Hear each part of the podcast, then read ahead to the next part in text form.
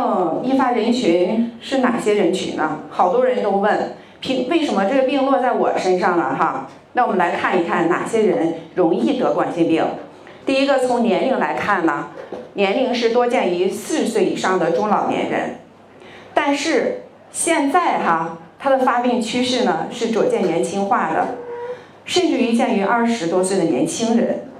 性别呢是男性冠心病和女性冠心病发病率呢是二比一，但是一定要注意，女性绝经期之后，体内雌激素水平下降了，她的冠心病发病率是明显上升的。然后还见于哪些啊？吃，咱们就是病从口入嘛。那饮食呢？常进食一些高热量的饮食，较多的动物脂肪、胆固醇，还有一些高糖的、高盐的，这个也一样容易患冠心病。因为你摄入，比如说这种过多的这种呃脂类食物，就导致我们体内脂类代谢紊乱。那之所以冠状动脉斑块形成的呃原材料，其实就是胆固醇嘛。所以我们一定要注意饮食，还有是肥胖，呃，超过标准体重的肥胖患者有分为轻中重度，然后也容易患化冠心病。那怎么来判断是不是肥胖啊？呃，除了这个是以体重为由，大家还知道我们还要关注于哪几个指标吗？大家有知道的吗？还一定要关注我们的腰围和腹围。为什么呢？因为经常换这个叔叔阿姨，他体型挺瘦啊，哈，他肯定不肥胖，不容易患冠心病。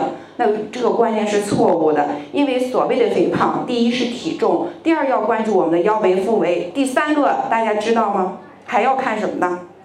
一定要通过一个引包力测试来看看我们体内的脂肪是不是超标。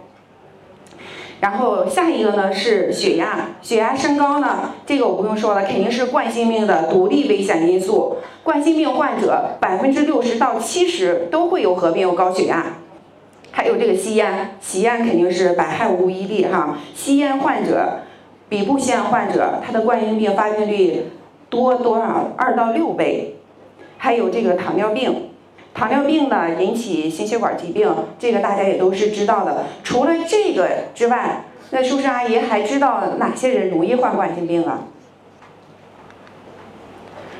我想，其实大家应该要关注关注，就是有一些是缺乏运动的，缺乏运动的这个人呀，他为什么会得冠心病呢？因为他的冠状动脉他缺乏这种运动负荷，嗯，它的冠状动脉的侧支循环。是不好建立的，所以一旦脂类物质沉积咱们冠状动脉，就很容易引发心绞疼、心肌梗死。